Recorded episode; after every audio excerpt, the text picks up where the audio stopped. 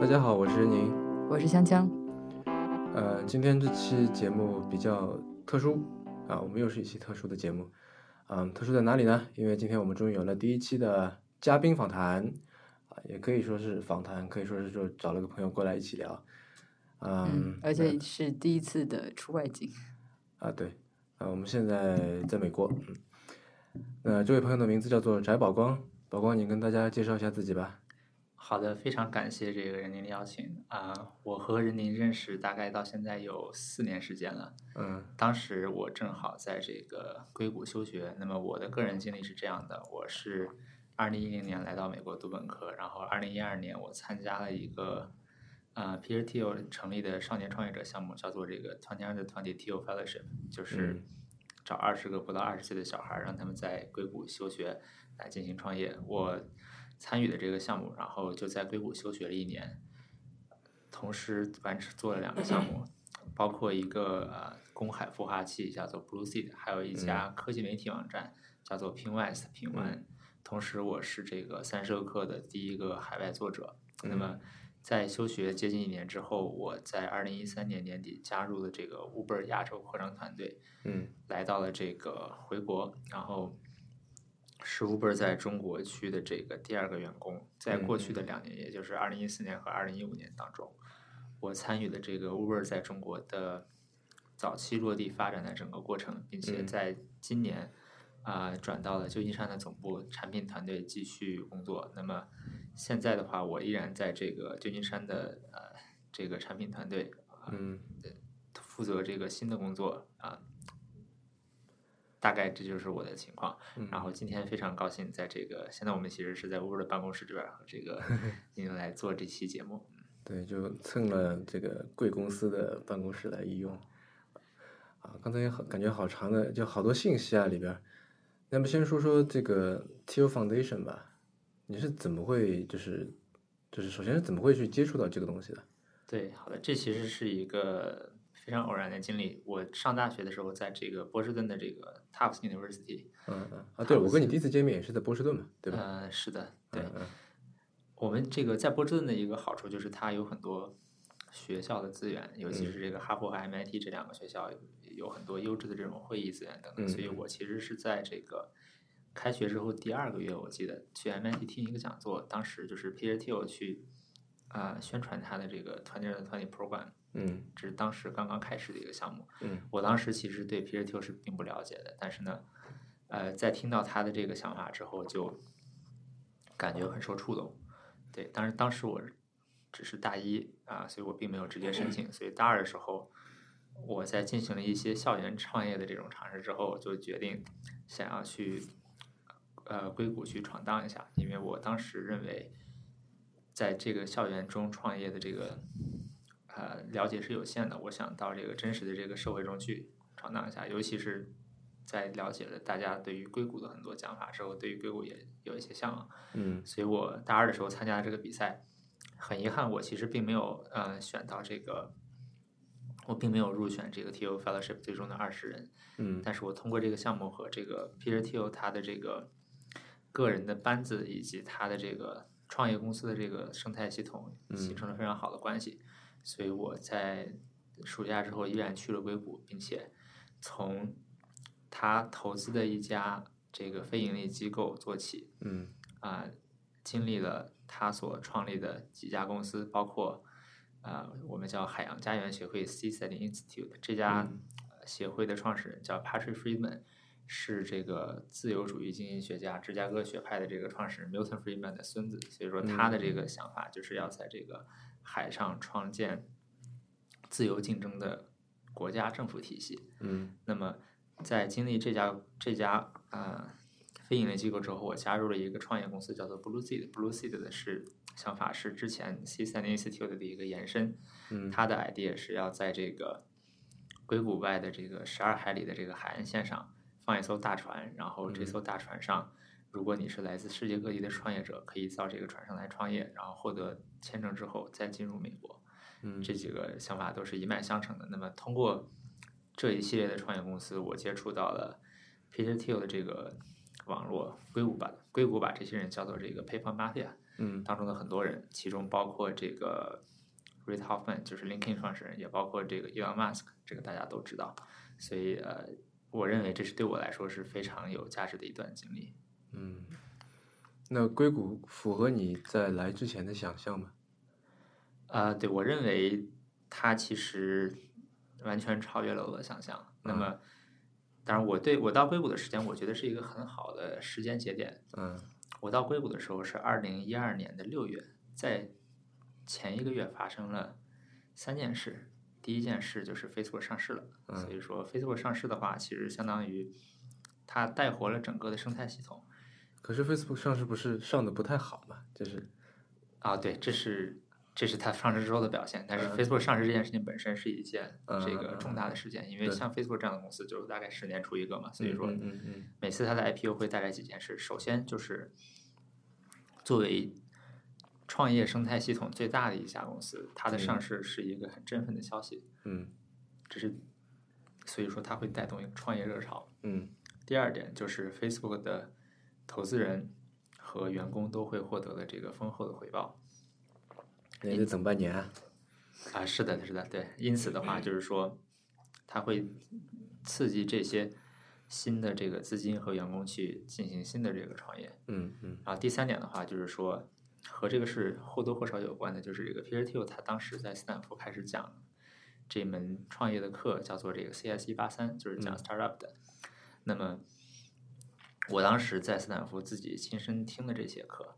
大家应该看过一本书，叫做这个《从零到一 Zero to One》，Zero to One 的这个内容就是来自这节课的这个讲义。嗯那么其实我当时，我之所以开始从事科技记者的工作，就是因为开始听了这门课。那我非常受到震震撼，认为应该把这些提到的一些想法去呃传达到这个中文世界，所以我其实是当时就是在三十六课开始写一些这样的文章，我应该是就是第一个把这个 YouTube One 翻译成中文也好，或者说介绍到中国的这样一个作者。嗯那么在这之后，我就大概打开了一扇门吧，啊，因为这件事情本身给啊，使我在硅谷收获了很多的朋友，他们让我对其他很多的创业公司有了进一步的了解。同时，作为一个科技者，也是在国内收获了一些早期的读者。其实，这个我们应该是怎么认识的？嗯，对对对，对，然后当时的话，有一些国内比较有影响力的这种媒体人，比如说李开复啊、薛嗯蛮子啊之类的，可能有有时候会转发一些文章，这样也认识了很多朋友。嗯所以说，硅谷给我的，嗯我现在依然认为这个二零一六年六月是我这个人生活到现在二十几年，呃，影响最大的一个月。就是这一个月的很多经历，可以说，首先是直接塑造了我一直延延续到今日，呃，或甚至很长以后的这种价值观。嗯第二的话，就是当时的很多际遇，对于后来的决策乃至于这个经历都有非常深刻的影响。嗯所以说，就是我之所以能够在之后一直走上这个创业公司这条路，和当时的这个情况是密不可分的。嗯。那所以就是，嗯，你对 Peter Thiel 的了解其实是来自那本书，对吧？或者说来自那堂课，是吧？我对 Peter Thiel 的了解是来自那堂课加那本书，再加上我和他身边的，就 Peter Thiel 他身边有一些，就我可以大概介绍一下他的这个组织哈。嗯嗯 Peter 嗯 Thiel 他是一个风投，也是一个呃 hedge fund manager，就是他也是一个嗯怎么讲，那叫对冲基金的这个投资者，所以他是一个金融家。嗯他的系统里边，同时他也是一个慈善家，嗯所以他的系统里边有几套班底。嗯第一套班底是进行这个风险投资的，所以在这套班底底下有三家公司。第一叫第一家叫做 Founders Fund，嗯，就是它最著名的这个风投基金；第二家叫做这个 Mithril，是一家呃专注于中后期的投资的基金；第三家叫做 Valor Ventures，是一家啊、呃早期啊、呃国际创业公司投资基金。这是第一方面，第二方面就是它做这个 TO Fellowship 用的这个 TO Foundation，这个相当于是一个基金会，他自己通过这个基金会进行一些慈善性的投资。第三就是它的这个对冲基金叫做这个 Clarion Capital。那么这三家这三个方面，这三个阵营都是有一些，它有自己的一套团队。嗯这些团队一般来自于两个方面，第一个方面就是他从 PayPal 带过来了很多人，对也就是他的 PayPal Mafia。嗯第二方面就是由于 Peter Thiel 他本人是一个自由意志主义者，就是 libertarian，所以嗯说他也吸引了很多在这个价值观上和他啊、接近的人来加入他的阵营。那么我和这两部分人的关系都很好，嗯其中有几个人，我的其中有两个人啊、一个是这个 Daniel，就是他是这个 TO Fellowship 的创始人嗯和这个一直的运营人，还有一个人是这个 Peter Thiel 自己的这个投资经理。这两个人相当于一直是在几年以来一直是我的这个个人上的这种导师吧，门徒儿，就是我遇到什么问题都会向他们去寻求建议。我觉得，就是正是这些人对我的这个个呃个人的这个生活决策产生了很多的影响。那么嗯从他们的接触中，也可以比较深的了解到，就是 Peter Thiel 他自己在这个工作生活中是一个怎么样的人。我这里插一个问题，你觉得就是就我们跟宝光在聊天的时候，就很明显的感觉到他是一个 libertarian 嘛？嗯然后你觉得这方面是不是因为受到了 Peter Thiel 的影响？对，我觉得，嗯、受到他的影响自然是一部分，啊但就是嗯说，呃，我觉得为什么硅谷这个地方会只有 l i b t a r i a n 很多，因为就是这个创业这个东西跟很多这个自由资本主义的这个基本观点是非常吻合的，所以说，嗯、因为 Peter Thiel 自己也不是第一个 libertarian，其实啊、呃在美国的话，这个所谓的自由意志主义，真正的这个根源来自这个 Ayn Rand 这个人，就是这个兰德。嗯对，兰德就是大家可以去网上看一下，就是很多这个现代的企业家把这个兰德当做自己的这个精神导师。兰德嗯他倡导的这个哲学就是一种非常纯个人主义以及纯利己主义的这种哲嗯学，并且他认为通过每个人追求自己个人的最大利益，可以使社会的利益得到最大化。那嗯我认为很多的创业者都被这种精神所影响，并且这种个人主义中包含的叛逆精神是对这个就和这种创业精神是有呃互相吻合之处的。嗯所以说，我认为大家都受到这个东西的影响。当然，就是说，Peter Thiel 自己他肯定是一个这个时代的这种旗帜性的人物，所以他也发挥了很大的作用吧。就是他是一个很知名的 libertarian，但是他并不是这个整个派系的这种源头。嗯嗯，哎，我想就就这一点稍微深入一下，就是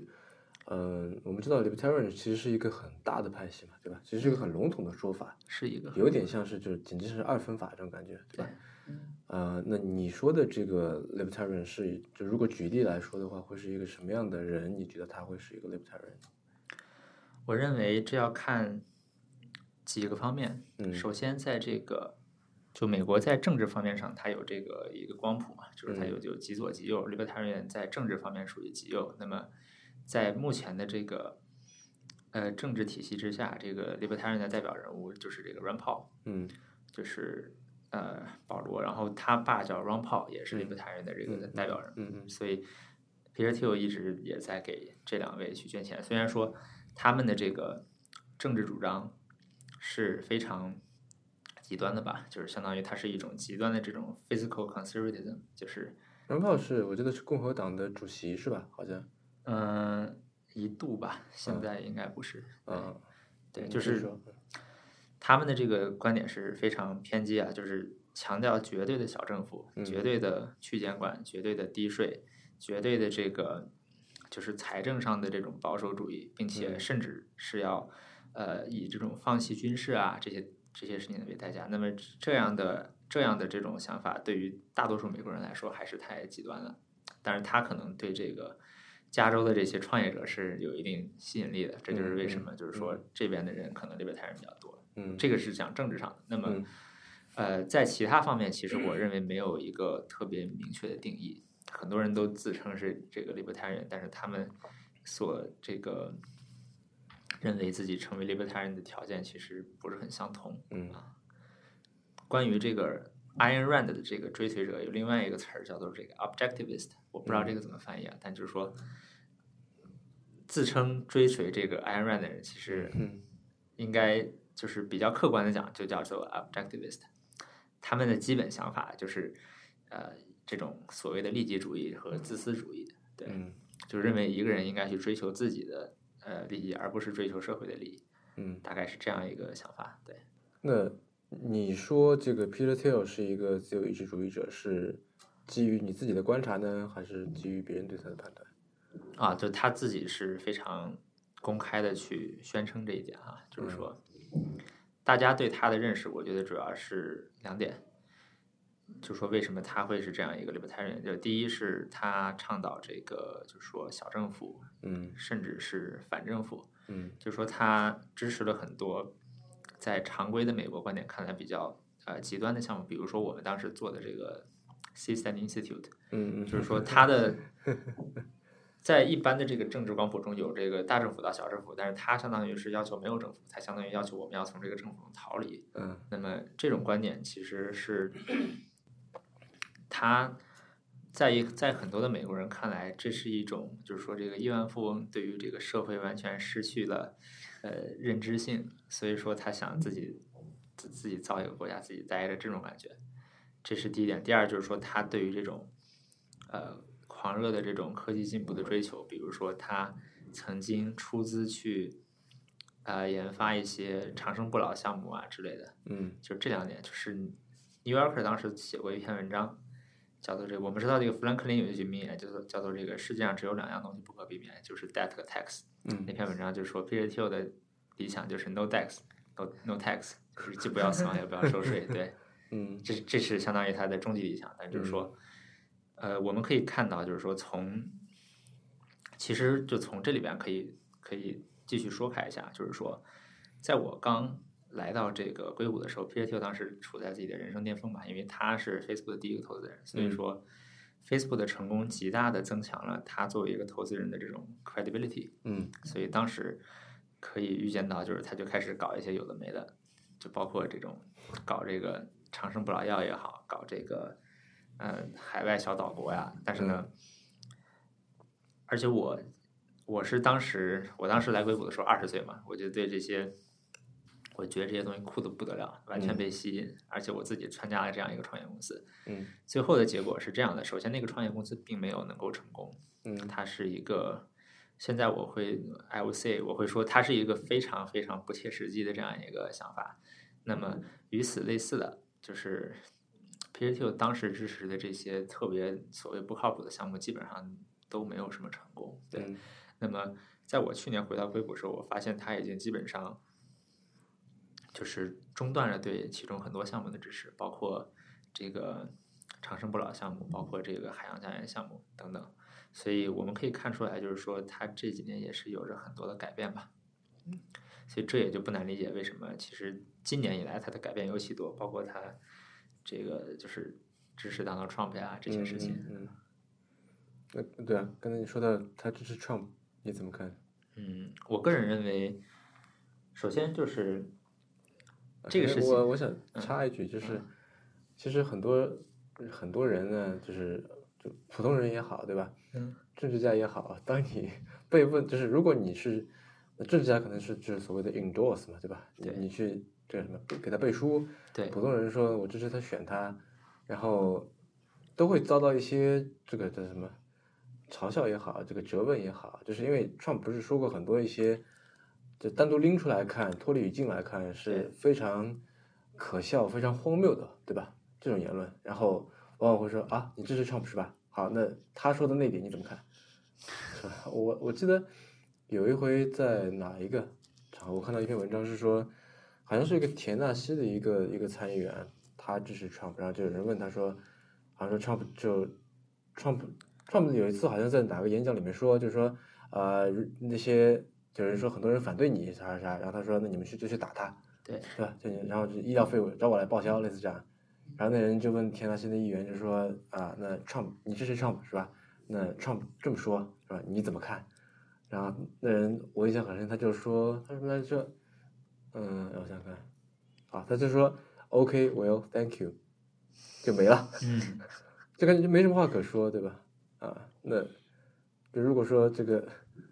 这个 Peter Thiel 支持 Trump，然后我想知道你怎么看？对我认为这个事情，我想从两点看吧。第一点，我想就是讲一下这个这就这个人自身，他其实在这些年有很多变化嘛，我刚才提到。嗯其次我，我我可以大概讲一讲，我认为他自己对于这件事情的动机。嗯首先就是说，嗯、我们可以先讲后一点，就是说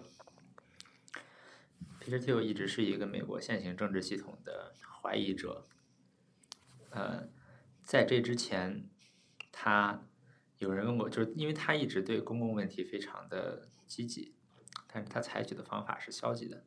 他采取的方法不是说积极的参与政治让它变得更好，而嗯是比如说我要去自己建一个小岛国，类似于这样的东西嗯。那么嗯我觉得今在这一次选举当中，这些 outside candidate 的崛起可能启发了他，让他认为自己可以去 take 一个更，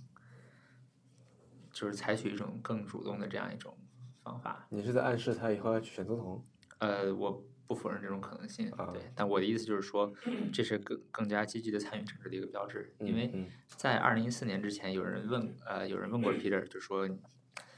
既然你对公共议题这么感兴趣，为什么你不来选一个参与进来？他就说，这个东西不是很适合我，我宁愿躲起来自己嗯干别的。但是呢，随着大家就是整个美国民众对于美国政治系统的这个失望越来越多吧，嗯随着 Trump 这样的人都加入了这种政治候选人的阵营，并且开始有一席之地，我觉得 Peter Thiel 自己呃想变得更加的活跃是非常正常的。那么他把这个，在他看来，Trump 是一个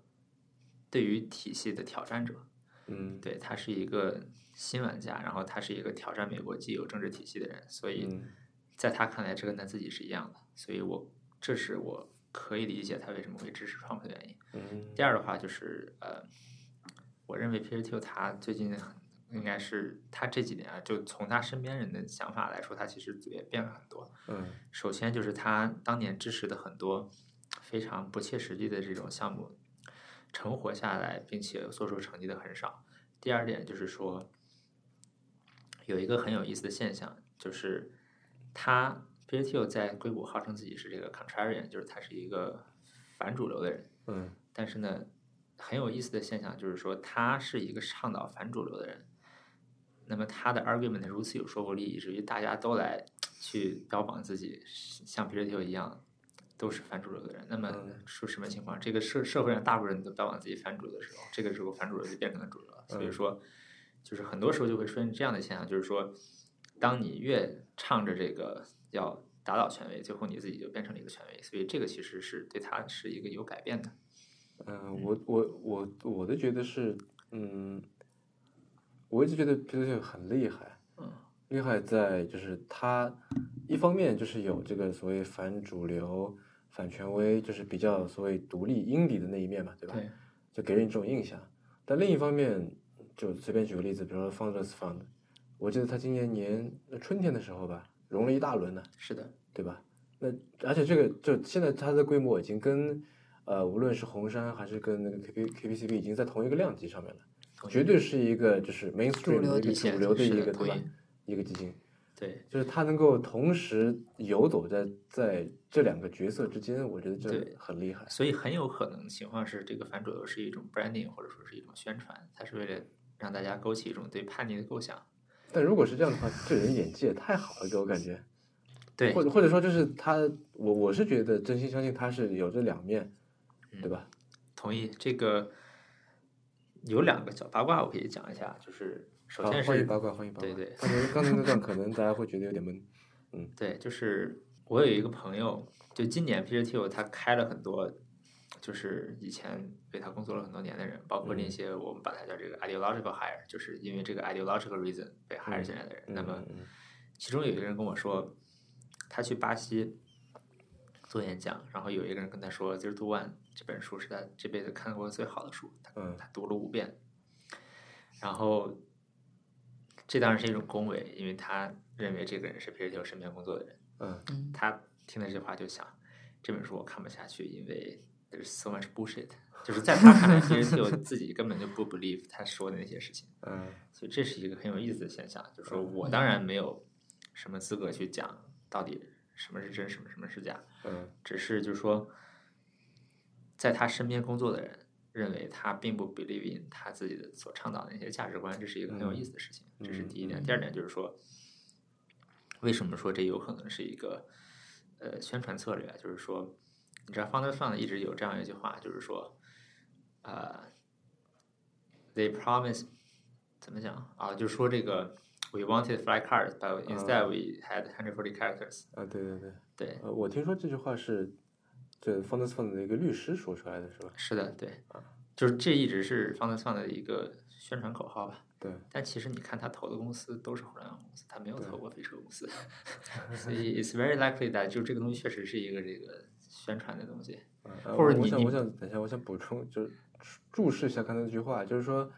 呃，翻译成中文是说，呃，我们想本来想要的是就是飞天的汽车，对吧？对啊、但现在我们就是呃，只得到了这个什么一百二十八个字，对啊、就是这指的是那个 Twitter 嘛，是这个的就是的微是的博。也就是说，本来我们想要我们想要的未来是那种特别美好的，对吧？特别科幻那种感觉，但现在就是我们得到了一些商业产品。对，或者他的意思就是说，作为投资机构，本来我们想要去做一些更远期的、更科幻的事情，但最后大家都在投资更加务实的互联网公司。嗯嗯，对，但事实是，Founder Fund 投的也是互联网公司。对啊，对吧？就是就没有看他投过很多，当然就是，呃，他投过 SpaceX 是吧？嗯这是事实。但是 Fund Fund 投资的大部分公司也是互联网公司，因为这个很简单，因为你作为一家 VC，你是有 LP 的，对你得给 LP 挣钱啊，是吧？所以你天天搞这种这的这那的，这嗯个你自己的钱就算了，因为你是亿万富翁嘛，你可以扔一扔。但是 LP 的钱你应该是不能这样扔的，所以嗯，投 SpaceX 是因为是因为这个老战友的对关系哥。 们儿嘛，对，嗯是的。而且 SpaceX 最大的投资人也不是 Fund Fund，是嗯 DF 嗯呃 DFJ 嘛。嗯，呃，那还是说你自己吧。你当初为什么会选择就去 Uber 或者哎来 Uber？我们现在正在 Uber，对 OK，我觉得从两个角度讲，第一个是，呃，为什么要选择 Uber 这个方向的公司啊？这嗯个其实是就和我个人的一个长期的理想一直是有关系的。那么嗯，像我们说到，就我是一个接近于这种受了自由意志主义者影响的人，那么他的一个我我，所以我们的一个基本观点就是说，这个政府垄断对于一个行业是不好的。嗯当然最大的垄断就是知乎自身，这个就再说，是吧？嗯但是 Uber 其实是呃这个 libertarian 的这种观点，在一个小行业的一场试验。众所周知，这个出租车行业是一个很腐败的行业。对腐败的原因就是因为它是政府垄断，所以限制牌照、限制嗯定价嗯权，嗯有这样一系列的问题。Uber 的革新就是在于它打破了政府对于这个出租车行业的垄断。那么，我当时认为他所做的这件事情在价值观上和我所一直追求的是同样的一件事，这是第一点。第二呃，点，嗯等一下，我想问一下，就是你觉得 Uber 的它的价值观是在于这里吗？如果说你觉得它这样做是对这个政府对于出租车行业的垄断的话，那这件事情就那些黑车司机不是早就在做了吗？我我倒是觉得 Uber 它做的事情是，就是所谓的共享经济嘛，它是就是让这个车的利用率提高，而不是去可能就从结果上面它结果也上是也一挑样的战了政府对于这个出租车的权威，对吧？但这应该不是它的出发点吧？我觉得，啊，这个事情就是可以从多方面解释嘛，嗯就是我只是就这个公司每一家公司背后都有很多很多各种各样的理论，我只是 觉得似乎这是他正在做的一件事情，然后似乎这嗯嗯件事情和我的理念是吻合的，嗯嗯对对对。嗯第二点就是这家公司本身，我认为 Uber 当时刚刚这个融完 C 轮融资嘛，嗯当时是大概估值是三十亿美元左右，然后现在像看起来好便宜啊！啊，对这个关于融资这件估值这件事情，后来确实是完全超出了我的想象。对嗯，我在加入的时候，我觉得可能一年能翻一倍不错，但后来一年之后已经翻了十三倍了。对，对，呃，这是这都是我们无法控制的事情啊。呃，但是当时看来，Uber 是一个涨势不错的这个创业公司，并且它有进军亚洲的计划。嗯所以说我当时其实正好有回国的想法，那么我觉得是一个不错的机会。嗯这是第二点。第三点的话，就是我认为 Uber 和传统的互联网公司有的最大区别，就是在于它是一个非常注重实业的公公司，这种什么？哦它是一个实，它做的是一个实体行业，就是说交通行业嘛。啊啊，嗯我比较欣赏这一点，因为这是一个对于这个，就是它和很多这种游戏或者是社交的这种应用不一样，它是一个真的能给这个社会、给这个人的生活方式带来改变的一个公司。所以说，在这一点你上嗯这个我，地图炮开的好大啊。嗯嗯，这游戏和社交都被你推对对对社会不会有改变的这个行列 里面去了。不说社交吧， 就就对我一般举的两个例子是游戏和 dating app。对啊，对，听着什么？这也是当时 HR 跟我说的话，就是嗯我们不只是另一个游戏或者另一个 dating app，嗯对我们是一家真的是改变人类生活方式的公司。我认为这一点是比较准确的。嗯嗯对嗯。对，你刚才说到 HR，所以呃，你是就是怎么说被猎头找去的吗？还是你自己申请的？经啊，通过我的这个，我之前在一家创业公司的一个朋友是这个和 Uber 在亚洲的早期员工是相当于认识吧，所以说 Uber 去亚洲的时候，我一直是有了解的。那么在了解他们的动向之后，我就去找了他们的人，嗯所以大概是就是我一直有关注这家公司，然后在他们要去亚洲乃至中国之后，由于这个对他们的动向比较好奇，所以我就去了解。事实证明，这个 Uber 对中国的这个兴趣是互联网公司当中最浓的吧，做的也是最好的，所以我对觉得最后这一点还是挺幸运的。嗯嗯因为不是所有的美国公司都有这个魄力来在中国真的进行投资和动作，也不是所有的美国公司都最后能做出这样的成绩。嗯嗯。对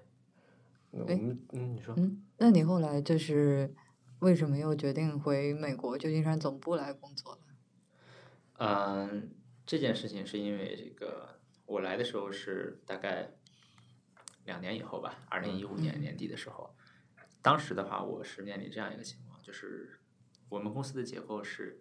运营团队在世界各地，产品和技术团队在这个旧金山。那么我当时有这样两个情况，第一个情况就是说我在运营团队待了两年之后，运营团队的很多职位我都已经做过了，所以说我想要寻找一些新的学习机会，这样我就总部刚好有这样一个机会，我就调回了总部。第二个原因就是说，作为一个我想就是作为一个创业者，我想让自己具备兼有运营和产品技术这边的知识，所以我认为在完成了这个在中国的经验之后，应该在总部来继续学习一下。所以主要是为了一个个人的呃这种 skill set 这样的一个塑造。嗯，我记得，呃，当初这个优步在中国的运营，算是怎么说呢？对于中国的那些互联网公司而言，是一种起了一个模范带头作用。我记得，对吧？在那时候就说，你看人家优步怎么样怎么样，对吧？这个产品做的多好，运营的多好，什么什么什么，一下雨这个车就变成船啊，什么类似这种。 你可以说它是小噱头，但是嗯这个的确是怎么说？从创意方面，我觉得也很厉害。啊，然后我听说这个优步中国是每个城市的城市经理都有很强的这个自主权，是吧？对，同意，这是这个是我们公司之所以几年来迅速发展的原因之一，就是说我们有一个高度机动灵活的线下小团队，并且嗯每一个小团队的感觉都像这个独立的创业公司一样，所以嗯说成员的这个积极性、自主性非常强，并且就是他的呃决策有很大的自由度，这样的话就保证了他们的创意的可以进行发挥。但你怎么去？就我觉得这个当中，呃，怎么说呢？没有人会愿意，嗯、就是去为了管而管嘛，对吧？那我相信那些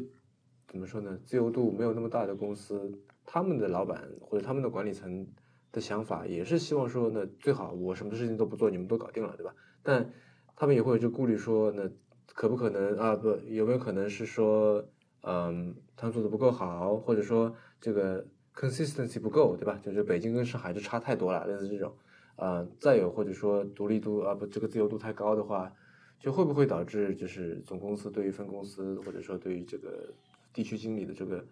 掌控度会减弱啊？呃，我觉得总是会有一个，总是会有一个平衡。那么对对于我们公司来说，我个人认为，作为一家美国企业，本地化的关键就是要呃让本地的员工来做更多的决定。举个例子，如果说你在本地遇到了一个情况，嗯如果你是一家传统的公司从下到上的汇报形式，那么你把这个决策传达回美国，美国做决定，再回来再执行，可能需要好几天的时间。那在我们所所处的这个高度竞争化的互联网环境情况下，这是很难存活的。嗯在 Uber 它就实现了高度的自主化，那么在这种情况下，本地可以直接做决定。嗯所以说这这也是我们能够在中国做的比较出成绩的重点吧。嗯，你刚才说到从这从零到一这本书嘛，但你当初在就是进入这个呃优步中国，当初的情况其实也是一个从零到一的一个一个过程，对吧？当中有没有呃，什么就是好玩的故事啊什么的，可以讲一讲？嗯好的，从零到一的话，就是我觉得最有意思的就是说，加入这样一家公司的好处，就是因为他人很少，但是需要做的事情很多，所以你自己需要身兼非常多的这个工作。嗯所以说我在来中国的前两年，我做过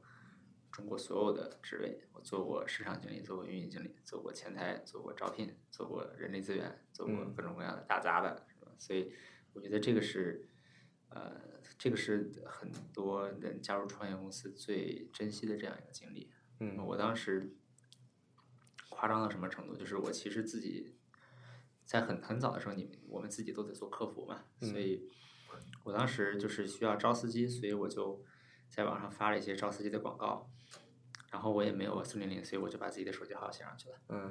然后这个就是一一场灾难，就是直一直到今天，只要我回国一打开手机，就就肯定有司机给我打电话，嗯因为我相当于是把那个广告发到了五八同城上。嗯，但是你知道五八同城它那个广告它会被转到其他地方，所以后来即使我把那个没帖子办法删根了，除是吧？对，就根本就没办法，所以嗯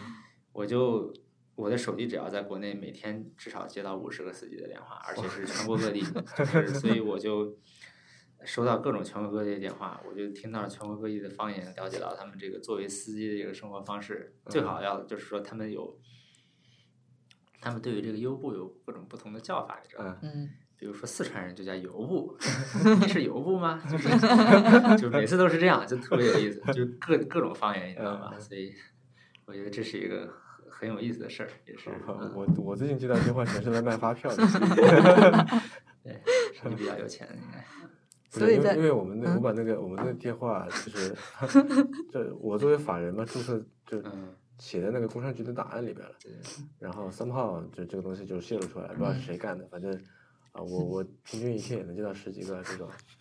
买就发是票就我完全不认识的这些陌生电话，从很诡异的地方打过来，这样有的还是自动的语音，对。对我都不知道他，我觉得他这个东西转化率应该很低，就是是打的，过来 是个自动的一个女生，放一段音乐，然后说：“您好，请问需要增值发票吗？”这样子，我就对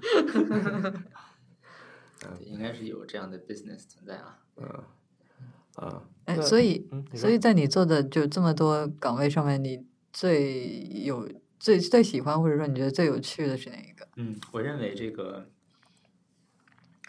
最让我这这么说这个问题吧。如果十年之后让我想起我在 Uber 的经历，我最真实的还会是最开始那一段草创时期的经历，嗯嗯因为它真正的让你感觉到，就是你自己在从零到一的去创造一些东西。我有这样一个事情啊，就是有这样两个事情让我觉得非常有有让我觉得给我自己挺多的震撼。第一件事情就是我家在北京，以前住在通州嘛，所以我初中、高中的时候，我们家离地铁站要走大概十分钟路，所嗯以冬天的时候就很冷，基本上你走到地铁站就已经冻僵了。嗯但这是这其实是一个非常不好的，当时是一个痛苦的回忆。但是我当时要去新东方上托福，所以我每天，而且就是托福在很远的地方，所以我每天很早很晚回来，所以每天早上六七点走，晚上大概十一点回来，就是真的动动得不了。所以我对这个我们家住的那个地方的这个交通，因为我爸不是每天都能送我，是吧？所以就很多时候我就是要自己去坐地铁，很多时候我，呃，他我对当时这个通州的这个交通状况就是一个很痛苦的回忆。那么，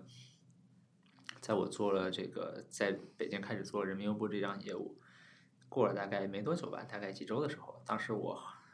正好有事儿经过了这个通州，就是我以前我们家住的这个地方，嗯我就打开 app 看了一下，就发现上面全是车，嗯，所以我这个就是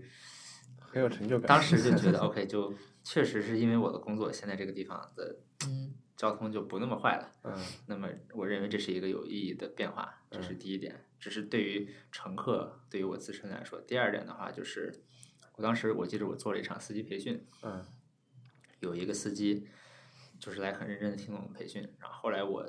之后我就跟他一块儿回家了，他就说嗯这个嗯小伙子，我要不带一下你？我说行。然后后来这个他在这个回家的这个路程中，他好像是他儿子给他打电话，嗯他儿子给他打电话就是问他要不要吃饭之类的，对。然后当时他的这个回答，就我他在跟他家里人说话，我就嗯坐在后座听见了。嗯他就说这个啊，说说是他他跟他儿子说这个，你跟妈妈先吃是吧？爸爸在外边儿这个开车挣钱，然后这样你们嗯俩就可以去吃必胜客，大概就是这个意思。啊嗯我听的时候还挺感动的，就是说这个就是就是你可以感受到，就是这个公司也好，它对于这种千千万万普通人的生活是有一定改变的，嗯嗯，对，并且就就是这些小的事情，它可能让这个人的生活就变得好了一点儿。所以就是就是这些小的细节，让我觉得就是，呃，让我觉得就是我们做的还是一件比较有价值的事情。嗯嗯，呃，那 Uber 中国其实怎么说呢？对于一个想要进入中国的，嗯、国际公司来说，我觉得从何种程度来看都是很具有参考价值的，对吧？那呃你觉得反过来，嗯、这件事情对于这个想，对于想要进入海外的这个中国创业公司有什么样的启示呢？如果比方说，呃，我打个比方说，滴滴现在要进入美国，那他应该怎么做？或者说你觉得他现在做的怎么样？因为我知道他在跟 Lyft 也在合作。，对这个问题做得很好，说得很好。我觉得这个 Uber 在这个国际化的运营上还是有相当大的优势的。嗯，那么现现在看起来，Uber 在中国以及其他国际市场做到很多事情啊、其他公司是很难做到的。比如说滴滴现在就很难做到。我觉得这对里边有几点，第一点是你确实要有一个国际化的团队和一个国际化的这种理想，就是你在成立的第一天，你就要认为自己是一个立足于全世界的公司。嗯大部分公司是没有这样的胸怀的。嗯那么 Uber 这个想法其实是在巴黎产生的。那么 Uber 在美国的第一个城市是旧金山，第二个城市是西雅图，第三个城市就是巴黎，所以它很早就进行了这种国际化的尝试。嗯引，起那这样会了不会导致就死得快？就我知道那个 HomeJoy 也做了类似这样的事情，嗯但就导致这个摊子铺的太大了。对，当然这个具体上有很多细节哈、嗯就是人运营的扩张速度啊、招人啊，嗯嗯这是个这个这个扩张的这种进度，但是、嗯就我认为这就这个很重要，因为嗯如果你比如说啊，其实滴滴的例子，当然滴滴是一家本土公司，这是首先。嗯如果你在，但是如果你在很小的时候，你是一个很本土的团队，然后你再以这样一种方式长大，那等你长大之后，其实你想改变自己的基因是很难的。嗯所以我认为很多中国的这种创业公司，它其实不是没有国际化的机会，而是因为中国的市场足够大，让它不需要国际化就可以做到一定的市场份额。那么，在它到了一到到达一定量级之后，它想要强行改变自己的基因是比较难的一件事情。可是美国的市场也足够大，就是美国的对市这场公足够司大，。但是硅谷的公司有一点不一样，就是嗯它是，它似乎有一种怎么讲呢？就是美国有一个词语叫做“美国特殊主义”，嗯就这个是来自于美国政治吧，就是、嗯就美国人民认为自己的一套东西是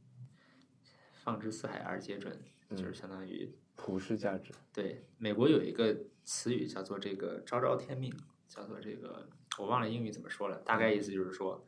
美国人民的这个旅程是全世界最特殊的，美国的美国理应为全世界树立生活方式。就到现在，奥巴马他们属于还是讲这套，对美国公司是这样的，而且，呃，你你说他是自大也好，还是怎么样，他确实是有一定的道理，就是就他是确实相信这这件事吗？我认为他是确实相信这件事。嗯美国的创业公司，不管是 Facebook 还是 Twitter 还是 Snapchat 还是嗯 Uber、还是 Google，他从创立那天起就相信自己是为了全人类做的一件事情。所以嗯说，对他来说，国际化不是一个需要选择的事情，嗯就是肯定是会做的。对，他就认为自己理应去影响全世界。嗯，那么，我认为，当然这跟美国的这个国家的价值观有一定程度的相同。嗯嗯，对，那我认为其他国家的创业公司在这个事情上还是格局还是差一些，所以这就是为什么硅谷的公司还是厉害，所以我觉得还是有不同的地方。嗯，那你觉得以色列的公司呢？以色列的公司比较的，以色列公司其实最有名的就是 Waze 嘛，是吧？嗯对我认为这个 Waze 首先肯定是一家很棒的公司，并且这个它现在也是因为 Waze 被 Google 收购之后，对啊、嗯也是在这边在加州和在以色列都有这个运营。啊我认为这些公司都都很棒，对我我不认为这个，我我不认我不认为其他国家的公司就没有机会，我只是说，我认为硅谷在这方面的这个，硅谷在这方面的它这种思维吧，要更就它的格局，在普遍情况下，硅谷公司的格局感更强一些，嗯在普遍情况下，当然具体的话，肯定每个。有欧洲很多国家都有非常全球化很棒的创业公司，包括这个 Spotify 是吧？嗯， Booking.com 或者之类的。但是很好玩，就是其实当你在说硅谷的时候，其实就是我们知道硅谷是由很多很多种人对，这个组成的嘛，对吧嗯？就不是说只有美国人，是的，全世界的就是可以说跟 IT 相关的最顶尖的人才，大多数都在硅谷，可以这么说吧？对，那就是，所以就是这个所谓的好像要，呃，中国那句老话叫什么？叫修身齐家治国平天下，有这种使命感是怎么说呢？是是由于有这种使命感，所以才出来了硅谷呢？还是说，嗯、反过来是由于就是一群人最优秀的人到了硅谷，然后啊、发现我们要做点什么事情，然后这硅谷地方这怎么说呢？因为由于他们本身就来就是一个国际化的背景，本身就是呃，就比方说，我相信现在你要在上海找一个找到一堆就是能够帮你去国际化的人才，可能会没有像硅谷那么容易吧，对吧？对我个人认为，就从我自己的观察来看，拥有一支非常高瞻远瞩并且国际化的团队，的确对于公司的事业和发展非常有好处。嗯以 Uber 为例，Uber 的这个我们把这个叫 A team，就是最高高管团队当中，嗯我们的这个 diversity 状况其实是我认为是最好的。嗯呃，我们的 CEO 是一个来自加州的白人，我们嗯的这个负责商务的这个副总裁是来自埃及，我嗯们的 CEO 是一个越南难民出身，那、我们的首席法务官是女性，然后我们的这个首席公共政策官也是女性，就是说拥有一支这种非常多多样化的团队，就是尤其从一开始，它嗯会让你思考问题的这个方式和思路都发生变化，所以美国公司会有这样一个事情，就是说，在它在它从一家美国公司蜕变为一家世界级公司的关键时刻，它一定会有意的增加外国人在公司的关键岗位中的作用。嗯嗯那么就是比如说我的老板在招我到美国的时候，他其实也非常明确的讲过这一点，就是因为我们的志向是一个世界级的公司，我们的嗯团队要建建立一个世界级的团队，所以我们一定要呃从广开眼路啊、从各个地方招募人才。当然就是说，大家都说英语是一个先决条件，嗯，是吧？就是中国公司其实这个语言还真的是一个事儿，啊因为、嗯嗯是因为这个，如果你想要世界级的人才，你你基本上大家都得说英语，你总不能大家都说中文。但是你说英语的话，这个中国的大部分人又不说英语，是吧？嗯所以嗯包括你比如说滴滴要去东南亚或者说这些地方做的话，滴滴的人不说英语，嗯那还好，问题是人家不说中文啊，就是你不可嗯能跟东南亚的人说中文，是吧？东南亚还好，可能还有说中文的人，你去嗯了印度那就更没有了，是吧？嗯所以说这些事情在无形中会影响公司的运营效率。对，嗯所以我认为 Uber 可以建立一家这种跨全世界四十个国家、三百个城市、二三十种语言的运营体系，其他公司就不一定能搞。嗯所以，哎，说起东南亚的话，我们知道你之前就是短暂的被外派到东南亚待了一段时间，你要不跟我们聊一聊那段经历，在东南亚有什么有趣的事儿？对，好的，呃嗯、我在前几个星期在这个公司的中国业务结束之后，由于东南亚可能会是我们下一个需要了解的市场，呃，我去了一下东南亚，我去了大概三四个市场，嗯，这其中包括东南亚最发达的市场，也就是新加坡。那么东南亚最大也是潜力最好的市场，那就是印尼的雅加达，还有就是菲律宾。菲律宾是一个很有意思的地方，呃，因为它是一个非常美国化的国家，嗯所以这几个市场，现在我对东南亚有这样一种感觉，我觉得总结一下，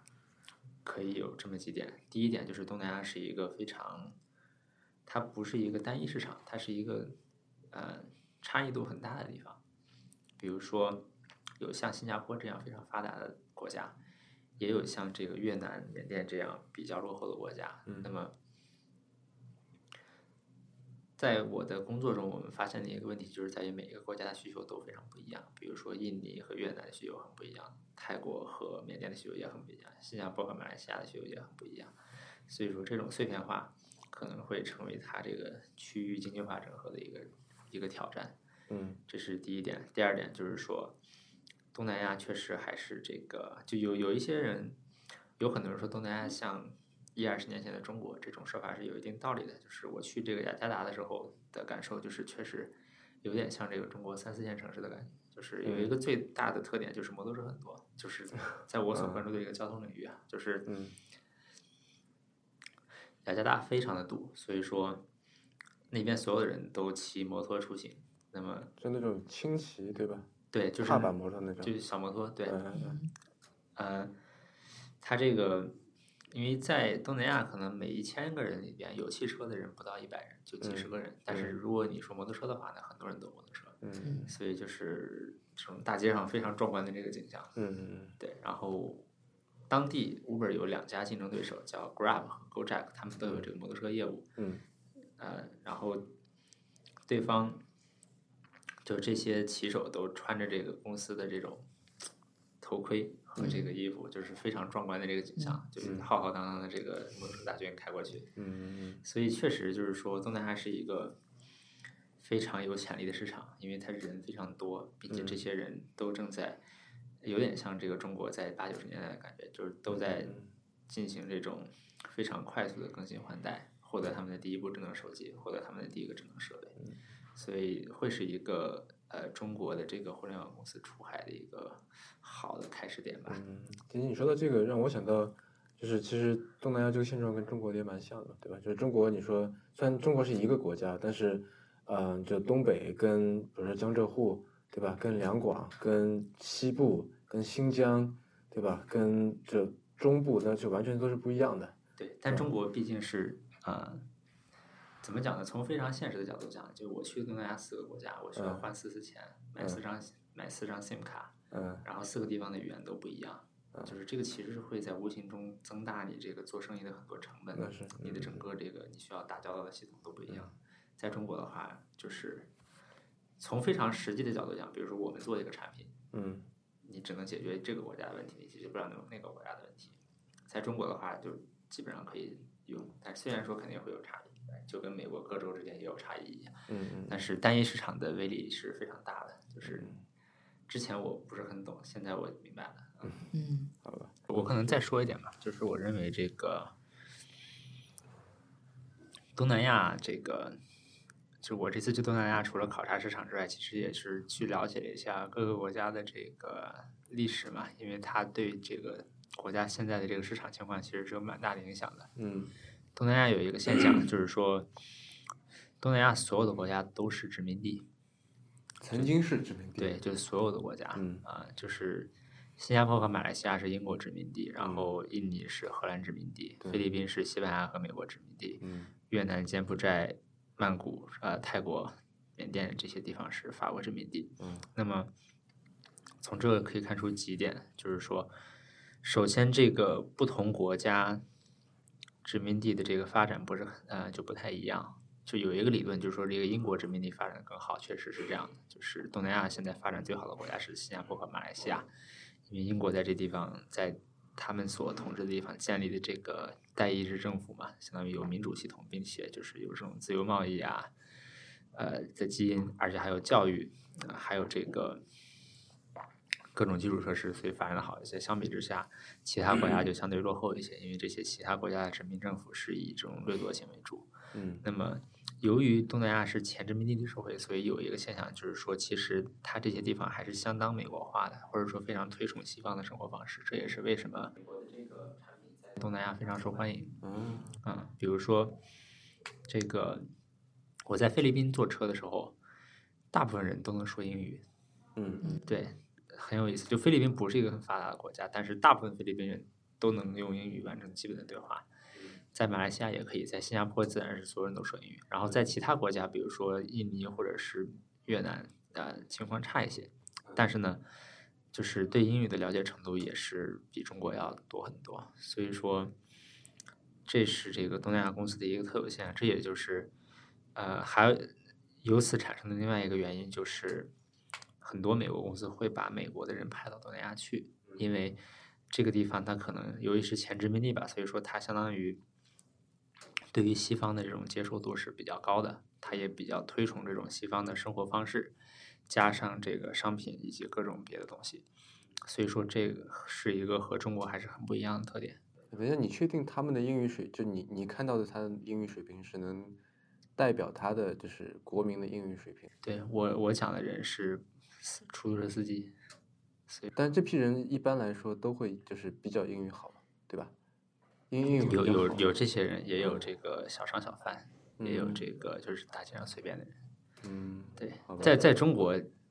这是很难的。你在北京跟出租车司机说英语是吧？他可能是能，他可能能跟你说最嗯嗯嗯，因为我我我去年哎前年去过那个菲律宾，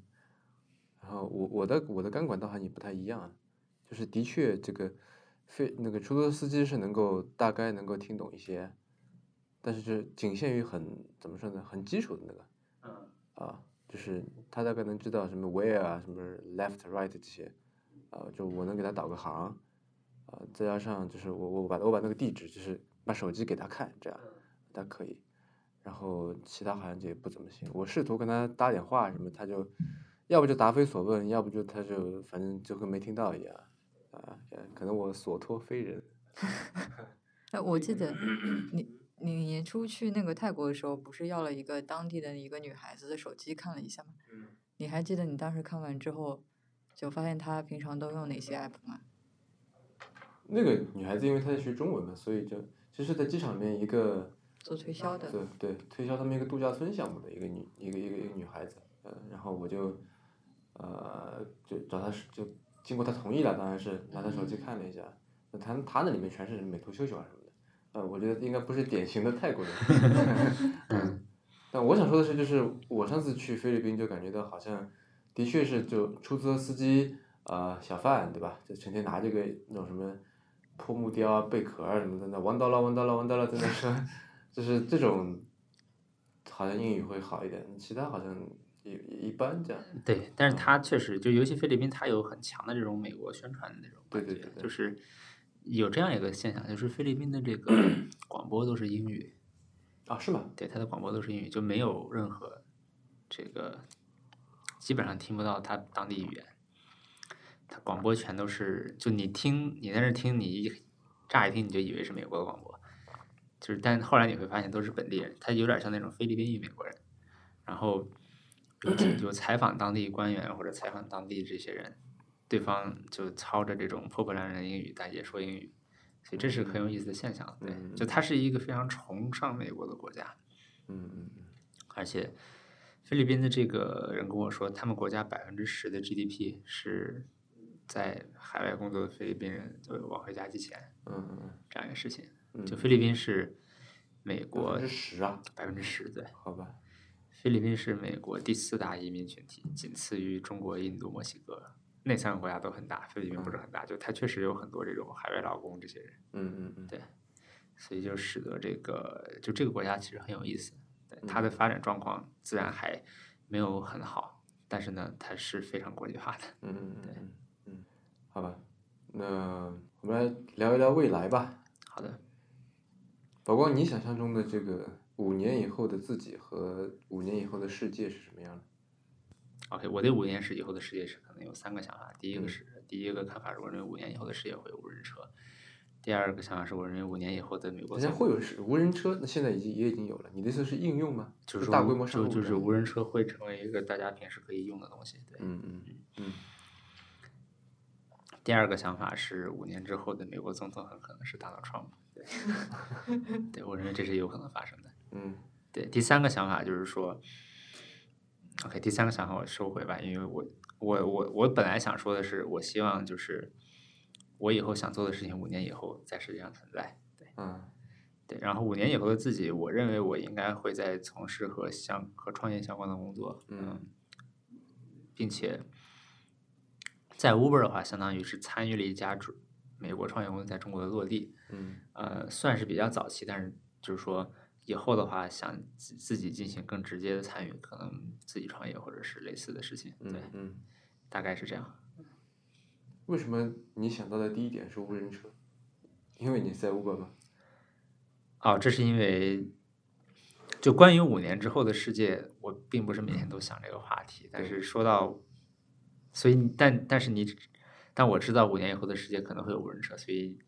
你一说到五年以后的世界，我第一个想起来就是这个。嗯， 就其他事情我不确定会不会出现，但嗯在这件事情，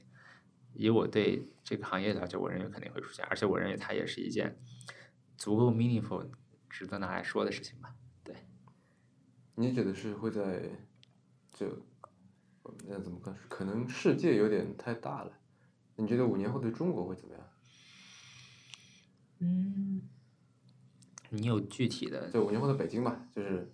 假使你五年后回到了北京，然后，呃，你的一个这个 typical day，你会看到遇到什么样的事情？啊，我希望五年后的北京这个空气可以更好嘛，然后交通可以更缓解一些。我上次回去的时候，我妈跟我说，五年后的北京这个市政府应该在通州，啊然后对，看起来这是一件会出现的事情。嗯就是就是北京会，呃，北京的这个城市区域中心会更加的分散，然后交通状况会非常的好，嗯，对现在北京市政府在哪儿？我我不知道。嗯在这个北京市城区，对，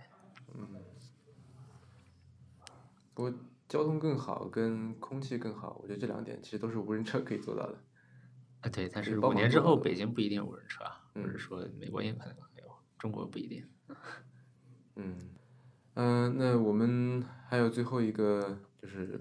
我打算在每一次访谈当中都设一个最后一个小环节，嗯就其实是山寨苹果发布会，呃，它现在好像已经没有了，是吧？就对，好这像个只有环节乔布斯的时候说这个事情。啊，对对对，就是，嗯，山寨一下乔乔布斯的这个有一招叫做 “One More Thing”，就是中文叫什么呢？就再再说一点吧，这样啊，然后就是请嘉宾来推荐一本书、一个 App、一一个硬件产品，或者说呃一位值得关注的人啊，一件值得关注的事情，或者反正就是啊、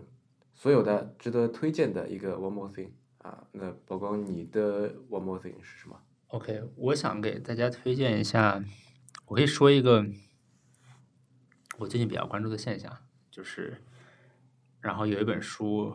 可以讲讲一下这个现象。对，这本书是这个《二十一世纪资本论》吧，然嗯后他所他大概的一个观点就是说，这个可能相当于世界的不平等加剧吧，就他，呃然后我认为这是一个非常值得关注的事情这。是三年前的书了，是吧？我记得，对，两三年前的书，嗯大概他作为他被他他好像是去年吧，被评为这个被这个 Financial Times 评为这个最佳图书，但是就这本书，包括现在这个西方世界的很多现象，都说明这个就是在世界各国吧，有嗯这种不平等加剧的现象。那嗯么，呃，在硅谷这边的话，在美国这边哈，就是就我们可以看到很多表征，比如说就是 Trump 也好，或者说是英国脱欧这个事情啊等等的。呃，我认为其中的一个根本的原因，是因为就是说这个技术革命，它在带来了很多便利和效率的同时，其实它对很多人的生活似乎是没有什么太大的改善，并且它创造的财富流到了这个社社会高层的地方。嗯比如说，美国从上世纪七十年代到现在，财富增长了很多，但是呢，平均收入其实是没有变的，所以那你要说这点的话，就不是应该不是说那个 Trump，而是说应该是说到 Bernie Sanders 吧？啊，我我的意思就是说，呃，之所以在世界主要民主国家会出现对于这种候选人的追捧，就是因为社会上发生的这样的现象。嗯嗯嗯 Trump 和 Bernie Sanders 本质上代表的是类似的事情，其实。嗯对我说这一点的看法就是，我觉得因为我们所在的这个科技行业嗯是一个泡沫吧，它是个 bubble。我说的 bubble 的意思就是说，大家其实非常的，嗯，沉迷于这个小圈子，嗯沉迷于这个创业的东西，所以嗯我是觉得，其实我们应该把这个眼光看得广广一点，嗯就是说，看到在这个，尤其是在硅谷，在这个创业之外，这个世界上在发生一些什么样的现象，其实是非常值得深思的。首先，这种割裂我就觉得很很有意思，就是创业不就是应该基于社会、基于现实来做的吗？就怎么会有一种创业是跟这个东西没关系的，自成一体的这样？有这样一个事情啊，就是说，尤其是在美国哈、嗯就是美国的这个创业者，他这个就是美国硅谷有这样一个现象，就是硅谷其实它吸收了很多的财富嘛，对，对这边的人其实赚了很多钱，嗯但是就是这些事情对于美国，但这些公司有一个问题，就是它不提供很多的就业。嗯，是，对你嗯比如说这个福特，或者说一九五十年代，当时美国最大的公司是通用汽车，嗯通用汽车有六十万股股员，嗯，现在最大的公司是苹果或者是 Google，这两家公司都是四五万人吧，你是而从且市值来看是吧？对，嗯就是 engineer，所以说有一个由此带来的一个社会现象，就是说很多这个 unskilled labor 其实是没有在这个技术革命中获得什么好处的。嗯那，么现在就是资本主义世界的很多问题，我觉得跟这个事情有关系。你有没有看过《北京折叠呃，对，我想说这个来着，啊对对对，所以刚才说到北京的时候就想说，但中》？嗯中国的事情和这个略有不同哈，嗯就嗯是，但我的观点就是，我认为这个所谓做创业的人也好，其实应该更关注一些这种社社会问题吧，对，而且就是说，呃，不应该把自己当做这种怎么讲呢，就是不要沉迷在这个科技创业的这个 bubble 里面，对，其实很多，因为就是说，如果你这个精英和大众的这个差别太大了之后，其实最后对大家都是不好的。嗯所以这本书非常好，就嗯是建议大家多看一看。嗯嗯，其实不只是美国啦，我觉得也不只是硅谷，嗯，现在其实怎么说呢，最容易做大的企业，那一个是科技，另外一个就是金融嘛，对对吧？这这俩都是，嗯，不要就不创造很多就业机会的，是的，是吧？都是精英化的，它是一个这种 bipolar bipolar 的这样一个，对，就是两两极化的这个产业。然后基本上都是信奉阿兰德的，是吧？对，嗯所以我觉得就是怎么讲呢，就是所以说科技也好，金融也好，它有一些局限嘛。嗯就是说，毕竟这个，就从这一点上，我承认，就是我们作为这个，就我个人作为右派也好，就是他的这个提出的思路是是有局限的，就是嗯说，那你如果全世界都自由市场竞争，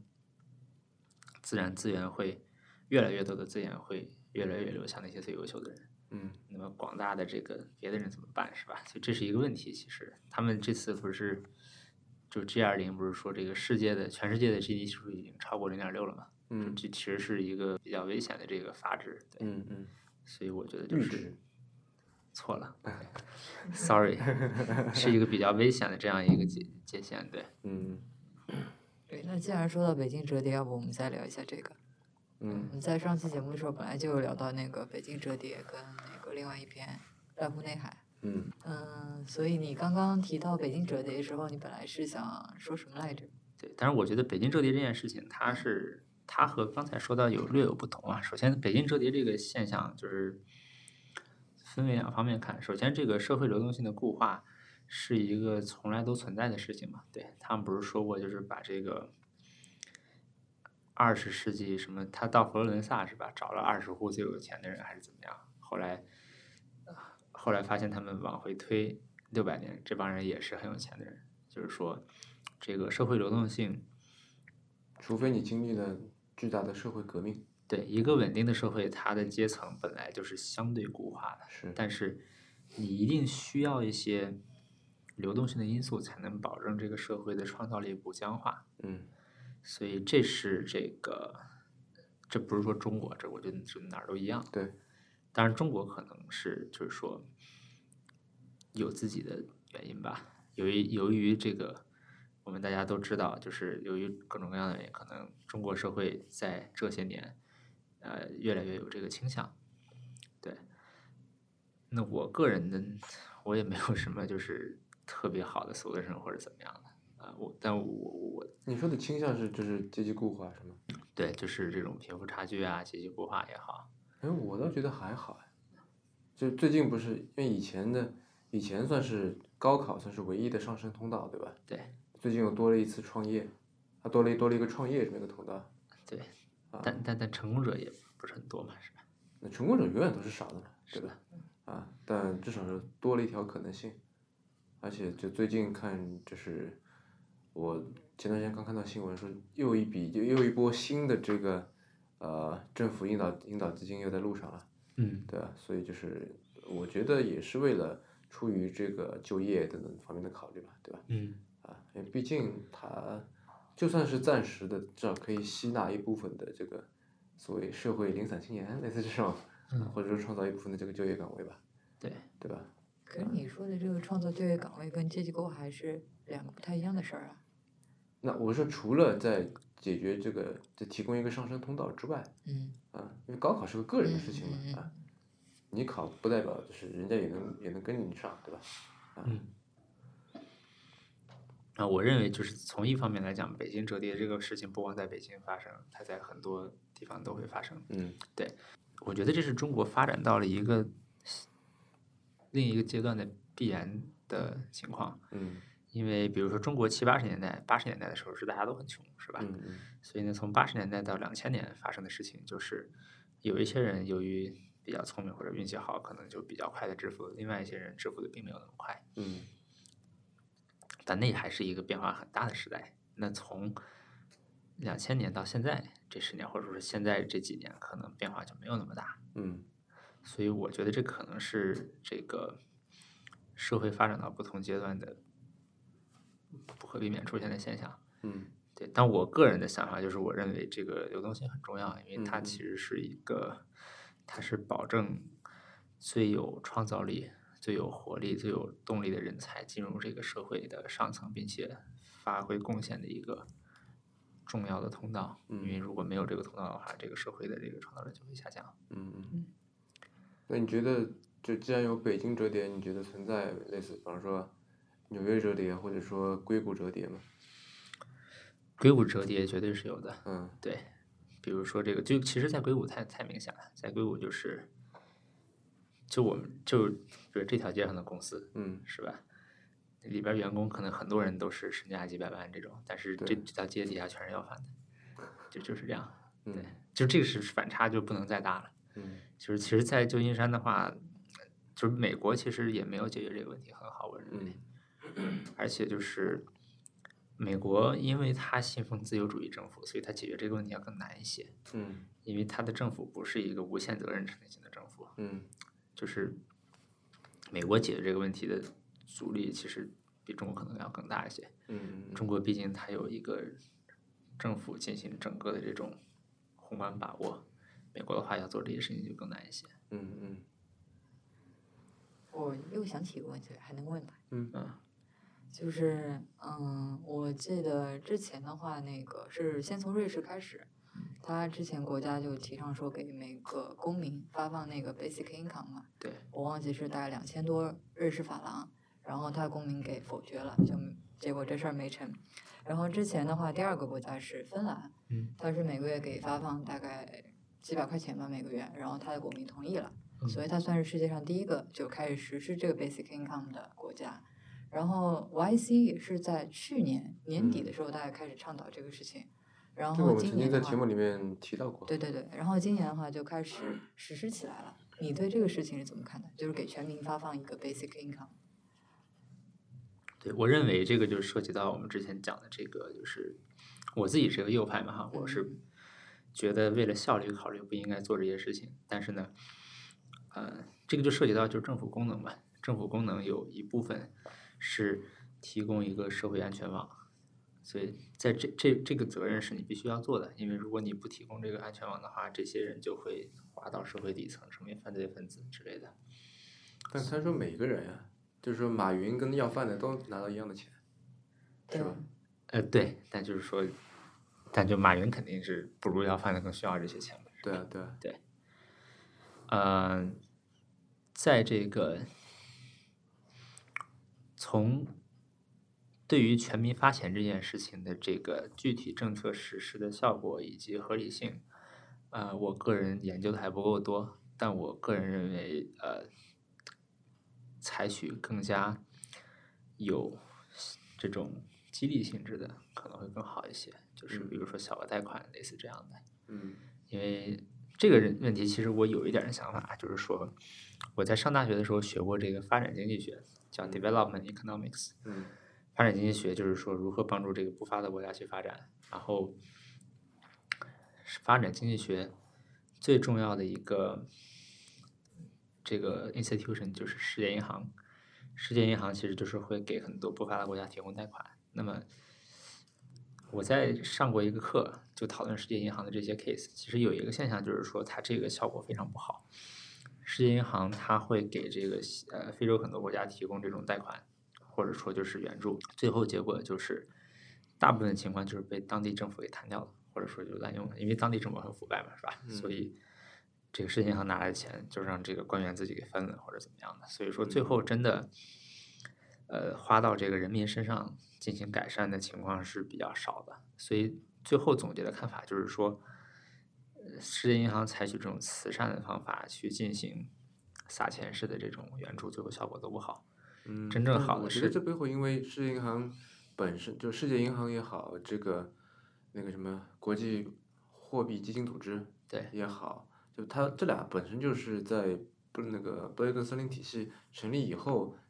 起辅助作用的这两个组织嘛，所以我觉得它的政治意义是大于经济意义的。对，但就是说你花了这么多钱，最终什么事儿没办到，被弹掉了，这这不是一个好的，确实不是一个好的项目，是吧？嗯那最终真正起作用的是什么？是这个中国、印度、巴西这些地方的这个当地领导人，呃，利用自己的自身特色嗯来开始的改革。所以我认为这种全民发钱的项目和这个和当地的这种社会的发展程度以及嗯公民素质关系非常大。对，所以在瑞士和瑞士人素质最高，所以给嗯他钱他都不要，是吧？芬兰或许可以，因为它是一个高度发达的社会。如嗯果你在非洲全民发钱，我不一定会有用吧？就是就嗯这跟当地的情况非常的非常的重要，对。这也发不到他头上，是吧？感觉，对，但是呢，欧洲的话就还有一个情况，这是我意识到的，就是说，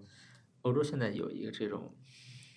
它整个欧洲有福利化国家的这种倾向吧。嗯福利化国家的倾向就造成了一个情况，就是大家工作越来越不努力，并且这个吃国家财政的越来越多。嗯，这可能不是一个特别好的现象。对，尤其是这个，尤其在你这样一个右派看来，是吧？不是，尤其在就是现在很多年轻的这个穆斯林人口融入，是吧？嗯 所以说，它其实在给这个国家财政造成很多的负担。嗯所以就是，但这个就是具体到每个国家不太一样哈。嗯我朋友在西班牙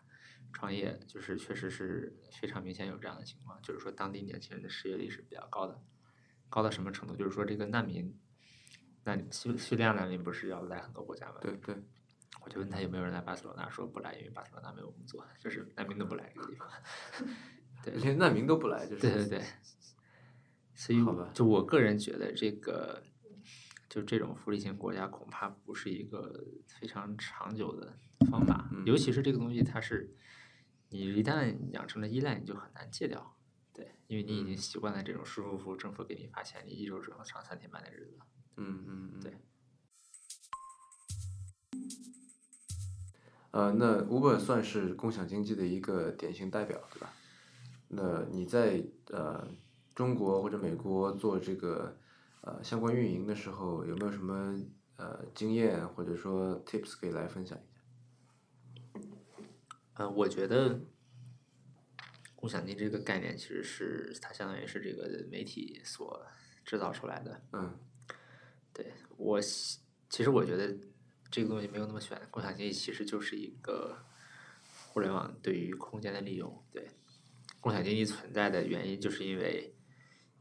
本来资源之间存在信息不对称，但是现在互联网的存在让这些信息变得更加对称了。嗯，但共享经济或者说这个 on demand 叫什么按需经济，嗯按需它不就是一个在我看来是